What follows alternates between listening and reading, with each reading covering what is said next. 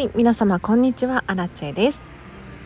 このチャンネルはこんまり流片付けコンサルタントである私がもっとときめく人生を送るコツをテーマに配信しているチャンネルでございます。ということで本日もお聴きいただきありがとうございます。早速今日のテーマなんですが今日はですね捨てるだけじゃない手放し方3つということでついねお片付けって聞くと捨てなきゃ捨てなきゃとかって思う人多いじゃないですか。でもね実際は捨てるだけが手放す方法ではないっていうことを頭に入れていただいてもう皆さんにはね安心してお片付けに取り組んでいただきたいなと思います。でまず1つ目なんですけれど売るです。売る。これはね分かりやすいと思うんですけれどちょっとお金になりそうなものがあったら 売りましょう。フリマアプリで売ってもいいと思うしお近くのリサイクルショップに出してみてもいいと思いますし他にもですねオークションサイトとかで手放してもいいんじゃないかなと思います。あとはフリーマーケット。に出店してみたりだったりとか、まあ、いろんな方法があるんですけれどお金に変えてしまう。これはね結構お片付けあるあるでお片付けをし終わると意外とお金が増えるっていう現象に見舞われる方多いんですよ。金運アップじゃないけれど是非お金に変えていってほしいなと思います。で手放し方2つ目。なんですが寄付するです。寄付する、まあ、誰かにあげるっていうことですね。はい。例えばお子様のおもちゃとかお洋服だったらママ友同士でこう交換したりとかあげてみたりと譲ってみたりとかっていうのがあるかもしれないですね。で他にも、えーと、あげるで言うとお友達やら家族にお洋服食器あげてみるっていうのも一つの手だと思います。ただあげる時のあげる譲る時の大事なポイントがあって何かというと人を困らせてはいけないっていうことですね。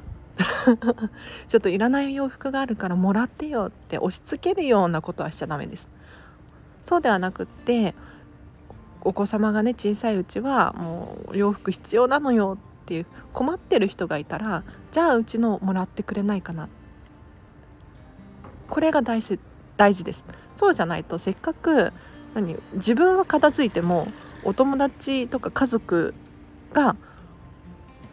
物でね困ってるっていう現象に見舞われてしまう可能性があるのでこれは絶対に忘れないでほしい。であげる。寄付するってねいろいろ方法手段があって例えばお洋服だったらファストファッション系のねブランドとかに持っていくと受け取ってもらえたりとか、えっとね、ユニクロとか GU の場合は確か自社製品のみだったかな。でアラチェはよくザラに持っていくんですけれどザラの場合は何でも受け取ってもらえますねただお洋服限定ですカバンとか靴下とかそういうのはダメですよ。ベルトとかそういうのはダメなんだけれどお洋服限定で結構ね受け取ってもらえます。他にも、まあ、図書館に本を寄贈する？日本語合ってる？とかあと保育園とか幼稚園とかでおもちゃを受け取ってもらえるっていう噂を聞いたことがあります。あとは会社に持っていくっていうのもありだと思います。ちょっとねお家の文房具。お片付けしてみたら全然使い切れない量のボールペンやらノートやら消しゴムやらいっぱい出てきちゃった。っていう時はもう会社とか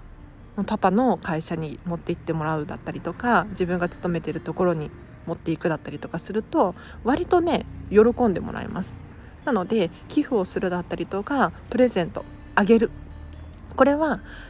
注意点が一つだけあって相手も喜ぶ。これを気をつけていただけるといいかなと思います。で最後3つ目なんですけれどこれはねちょっと手放し方とは違うかもしれないんですがリメイクするっていうことですね。リメイクするだったりとか直すっていうことです。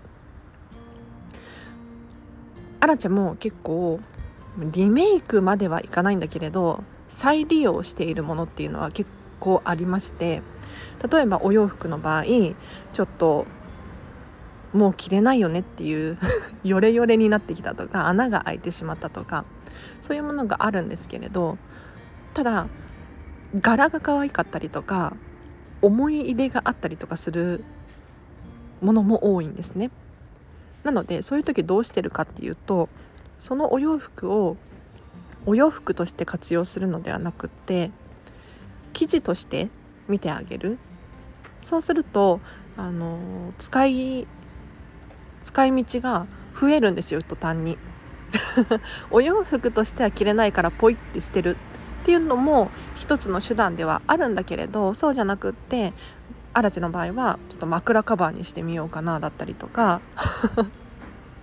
なんかポケットの部分を切り取ってなんかポーチみたいにできないかなとかそういうことをねいつも考えてやってます。他にも最近で言うと直す。これねすごくおすすめだなって思いました。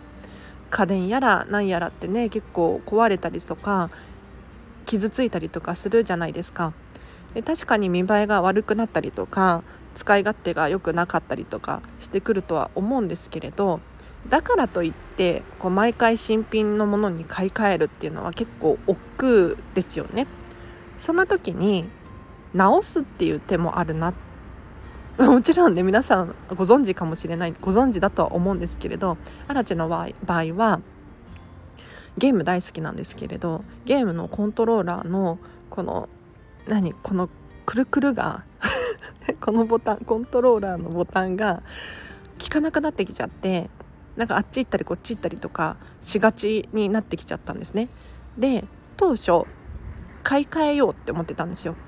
新しいもの新しいコントローラーに買い替えよう。ただね高いのよ。びっくりしちゃった。高いと思って。コントローラー高いしあと売り切れが多くて買えない。で正規の値段では売ってなかったんです。で困ったなと思った時に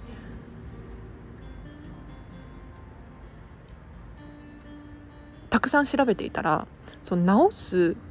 専用のキットみたいなのが売ってたんですよ。これだって思いました。これだと思って。でこれで直すことによって何が良かったかっていうと値段も抑えられるっていうのに加えてやはり愛着があるものを長く使い続けることができるんですよね。例えば食器も割れてしまったら金継ぎでね 直してみたりとかできますよねなのでちょっと壊れちゃったからとかあの買い替えないとなとかそういう気持ちになる時もあるかもしれないんですけれどやはり思い出があったりとかするものも多いと思いますのでそんな時は直せないかなとかリメイクできないかなっていうふうに考えるのもありかなと思います。なので何でもかんでも、えーと、ポイポイって捨てる。こともできます。もちろん捨ててもいいですよ。大丈夫。安心してください。ゴミとして捨てるっていうのもこれはねほんと一番楽な方法で。正直ね。手放す時に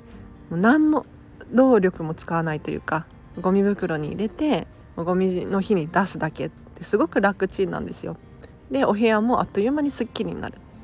これはね一番楽なんですがアラチェはねどうしてもあの物を捨てられないタイプの片付けコンサルタントで あのポイポイって捨てられちゃう人もいるんですよ。一方で私は捨てられなくってあの捨てられないがためにミニマリストっていうあちょっと雑談になっちゃってますけれど大丈夫ですか？一回まとめにして雑談に入りましょうか。まとめ、えーと、まず1つ目が売る。お金に変えましょう。これ使ってないものが存在していて埃かぶっている状態とお金に変えて今必要なものに変えるのとどっちがいいかなってこう天秤にかけたら絶対後者なんですよ。なのでぜひね売るっていうことをしてみてください。ちょっと面倒くさかったりするんですけれどリサイクルショップとかに持っていけばもう一瞬で終わりますのではいおすすめです。で2つ目があげる寄付するっていうことですね。そのものを欲しい人が日本中もしくは世界中には存在するのでポイって捨てるのは簡単なんですけれどもう何でももうね今ぬいぐるみとか何でもね調べていただくと寄付できるんですよ。ちょっと送料はこっち持ちになっちゃうかもしれないんですけれど箱に詰めて、えーと、受け取ってもらえるサービスとかも存在するのでちょっとねネットで調べてみるといいかなって思います。で最後3つ目なんですけれどリメイクする。直すっていうことですね。今今ねこの時代ね何でも便利なのでもうすぐ買い替えることができるじゃないですか。で割と値段も安かったり100均で買えたりとかするんですが何て言うかな。直すことによって、まあ、そのものをずっと長く使えるし大切に扱えているような気がするし 思い出とともにねそう一緒にこう暮らすことができるじゃないですか。これはねちょっと自分の心地がいいのでおすすめでございます。では以上です。雑談してもいいですか？ちょっと久しぶりに雑談したいな。昨日ね YouTube であこれ後でリンク貼っとこう調べて。あのちょっと名前忘れちゃったんだけれどゴミ清掃員の芸人さんいるじゃないですか。知ってます？あの清掃員なんだけれど芸人ですっていう方がいらっしゃってその方の、えーとね、対談 YouTube みたいなのを見てたんですよ。でもうゴミゴミって深いなって思ったので今日このテーマで話をさせていただいたんですがあのー、ゴミは人を表すっておっしゃられてたんですよ。いやこれまさしくその通りだなって本当に思いました。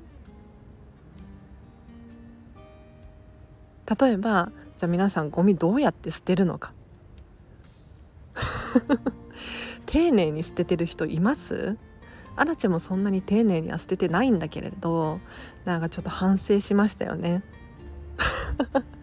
でそのゴミを見ればどんな人が住んでるのかっていうのが分かるっていうんですよ。でもなんとなく分かりますよねそれって。でえっ、ー、とお金持ちの人ほどゴミが少ないっていう風に言ってたんです。これ面白いなって思って。要するに一つのものを大事に使う。ちょっと高くてもずっと使うことによってゴミが出てこないんですって。一方でこうねこの時代何でも手に取りやすい価格になっているじゃないですか。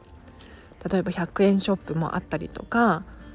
ファストファッション系のブランドねいっぱいありますよ。ってなってしまうとやはりねこう買い替えたりとかが楽ちんなのでついね ついもう捨てちゃえばいいかとかまた買えばいいかとかなってしまうんですよ。そうするとゴミも増えていくのかななんていうふうにちょっとこの動画を見て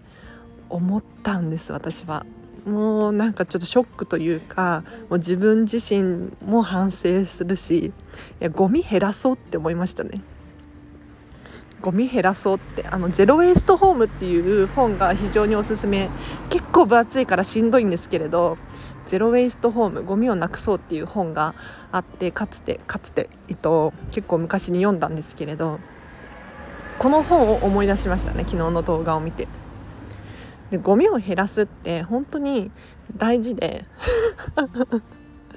だってゴミ収集の人がもう一日にね何往復もしてゴミをね回収してきてくださってるわけですよね。でこれって税金なんですよ。そう。でじゃあ税金払ってるからいいじゃんってなるのかそれとももっとなんだろうゴミを減らして楽にすれば他に使い道ができるよねって思ったりとかアラチはねなんかいろいろ考えることがあったんですよ。昨日この YouTube を見ていて。いやー深いな。ゴミは深いですね。でゴミあの手放すの辛いですよね。うん。もう使ってないからってね簡単に気軽にポイって捨てれるかって言ったらそうじゃないと思います。アラチェのその片付けレッスンお客様の中にもねやはり捨てることに抵抗がある方っていらっしゃったんですよ。えっ、ー、とねこの方は喋っていいっていうふうにおっしゃられておっしゃっていたので喋らせていただくんですけれどあのねお洋服の片付けであこんまりメソッドではお洋服を一番最初に片付けるんですがお洋服の片付けでいらないお洋服いっぱいゴミ袋にね大量に出てきてじゃあ次のレッスンまでには手放してくださいねっていうことで 宿題を出してたんですね。ただ何が起こったかっていうと1週間2週間後くらいかなちょっと覚えてないんですが LINE でアラチェさんと洋服が捨てられないんです リサイクルショップにも持っていけないんですって LINE が来て「どうしたの?」って聞いたんですよ。なんでってそしたらなんか捨てられないなんか手放せないんだっていうふうにおっしゃられておっしゃられてたんですよね。で深掘りしていくと理由が分かったんですけれどどうやらもう家族とシェアをしたいっていう気持ちがあったみたいなんですよ。兄弟でお洋服をこう譲り合ったりとかお母様とサイズ感が似てるから趣味も似てるから